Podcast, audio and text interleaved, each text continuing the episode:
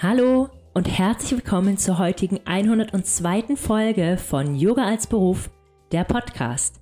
Ich bin Antonia, Yoga-Lehrerin und Yoga-Mentorin und teile hier im Podcast jede Woche meine allerbesten Tipps für deinen Einstieg in die Selbstständigkeit als Yogalehrerin, für deinen fortgeschrittenen Businessaufbau und natürlich immer wieder spannende Interviews mit erfolgreichen Yogalehrerinnen, die dich hoffentlich inspirieren werden und so auch heute ein spannendes Interview mit Verena Metzler. Verena ist dafür bekannt, dass sie Yoga für Frauen mit Kinderwunsch anbietet und insbesondere auch Frauen, die eine Kinderwunschbehandlung machen. Und ich erwähne sie immer mal ganz gerne dafür, dass sie eine sehr schöne und vor allem sehr spezielle Nische in der Yoga-Welt hat. Und genau darüber sprechen wir heute. Wie es dazu kam, was sie für ein Businessmodell hat, ob sie sich eigentlich eingeengt fühlt von ihrem nischigen Thema oder ob es für sie genauso passt, wie ein Arbeitstag für sie aussieht, wie Yoga den Kinderwunsch unterstützen kann und auch eine Kinderwunschbehandlung und generell darüber, wie sie ihre Selbstständigkeit aufgebaut hat. Dieses Interview ist super informativ. Ich hoffe, du kannst was für dich mitnehmen und bevor es losgeht, möchte ich dich noch einmal herzlich einladen, dich noch bis zum Ende des Jahres zum derzeitigen Preis vom Yoga Business Basics Kurs anzumelden. Der Preis steigt am 1. Januar an, also nutzt die Chance super gern noch. Das Thema Nische ist dort mega präsent und wir sprechen viel darüber. Wir finden deine Nische, wir gehen verschiedene Dinge durch, wir arbeiten daran. Du hast ja insgesamt direkt, wenn du dich anmeldest, sechs Module freigeschaltet. Du hast ein tolles Workshop, du hast schon einige voraufge einige aufgezeichnete Zusatzworkshops, du hast den täglichen Austausch in der Facebook-Gruppe, die monatlichen Calls mit mir bis in alle Ewigkeit, solange du Lust drauf hast. Also nutz auf jeden Fall die Chance, noch zum günstigsten Preis einzusteigen bis zum Ende des Jahres. Wenn du eine Frage hast, wende dich immer gerne an mich und dann wünsche ich dir jetzt ganz viel Freude mit der neuen Podcast-Folge mit Verena Metzler.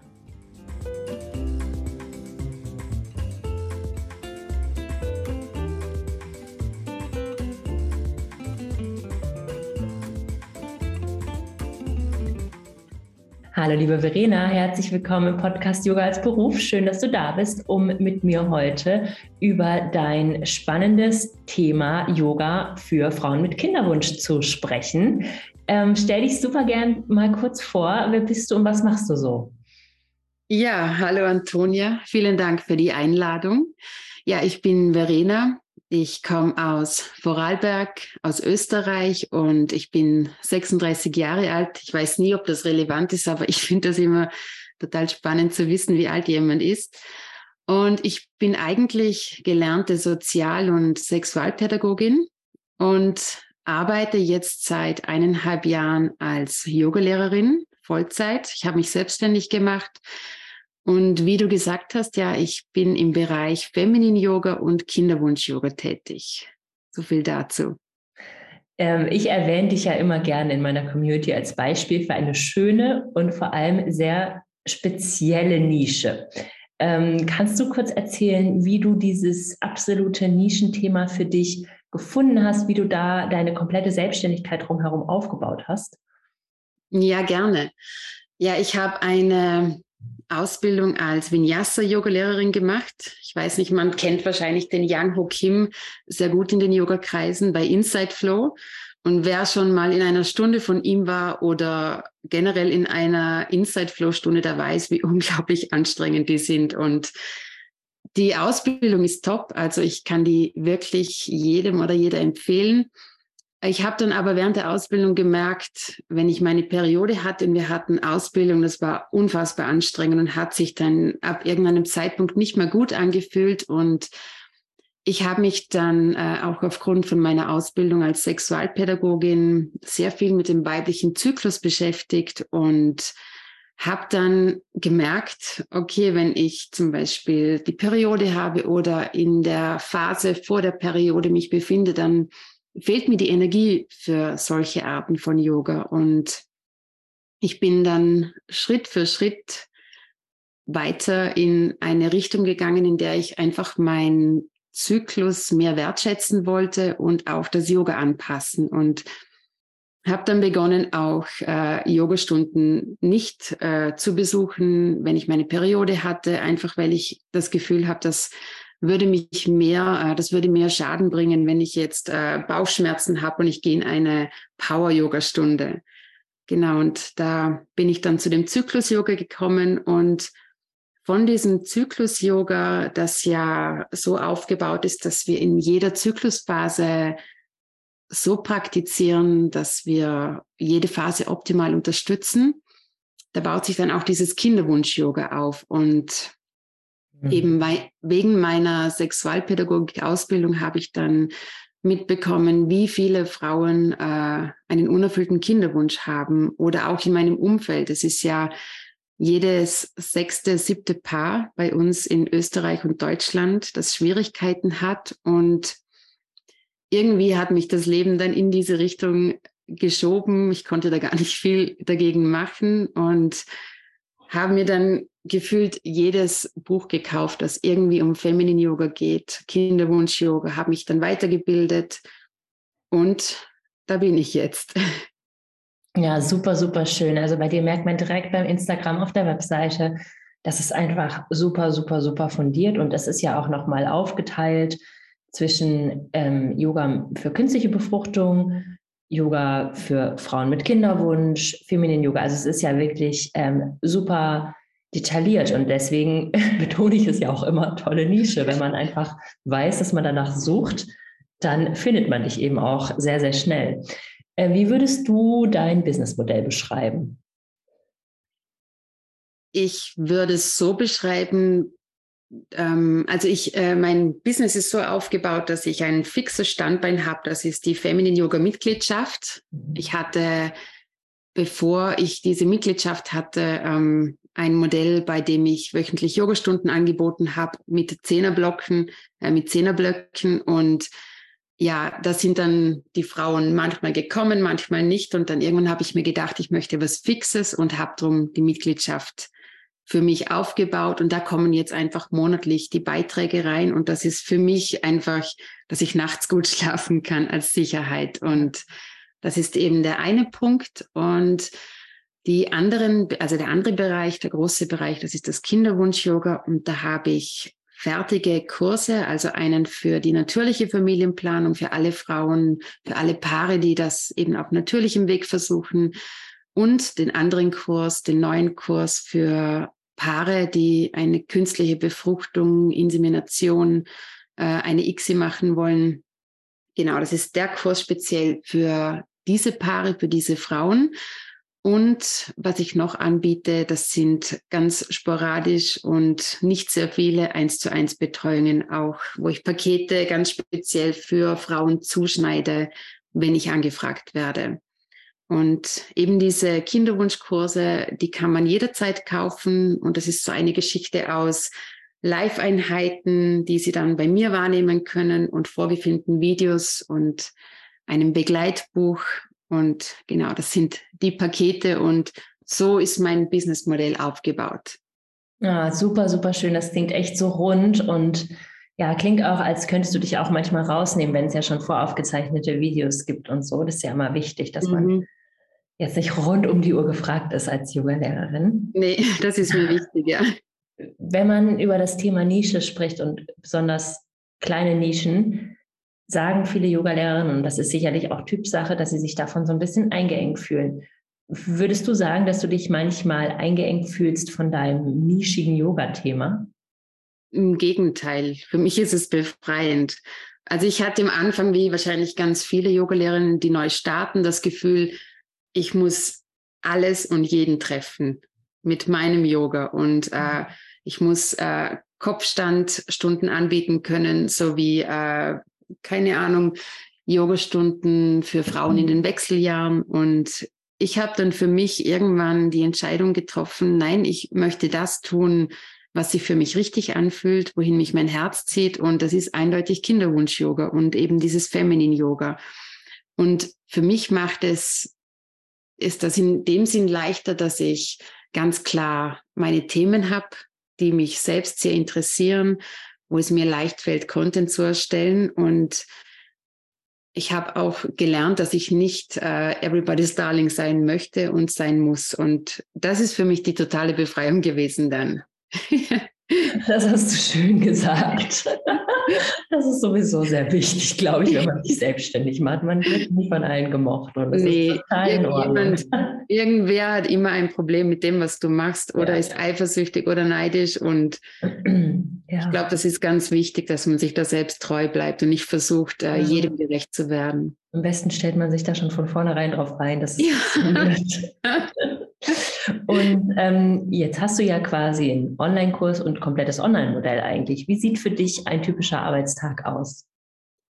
Ja, also der, der wirklich perfekte typische Arbeitstag, äh, den gibt es bei mir nicht, weil ich äh, auch nur ein Mensch bin und manchmal, also in, in der Vorstellung sieht er toll aus. Da habe ich eine Morgenroutine, da bin ich ganz diszipliniert bei meiner Arbeit und mache immer dann Pausen, wenn es sein sollte und äh, gehe jeden Tag spazieren. Das wäre es im Traum. In, in der Realität ist es so, dass ich wirklich jeden Tag die Morgenroutine mache, aber dann manchmal auch drei Stunden am Computer sitze und äh, keine Pause mache, was ich im. Nachhinein merke. Also ich bin da immer noch ein bisschen am Arbeiten. Was mir auf jeden Fall gut tut, ist eben diese Morgenroutine und unbedingt die To-Dos aufschreiben, was mhm. ich zu erledigen habe am Montag für die ganze Woche einfach um einen Überblick zu, ja, mir zu schaffen.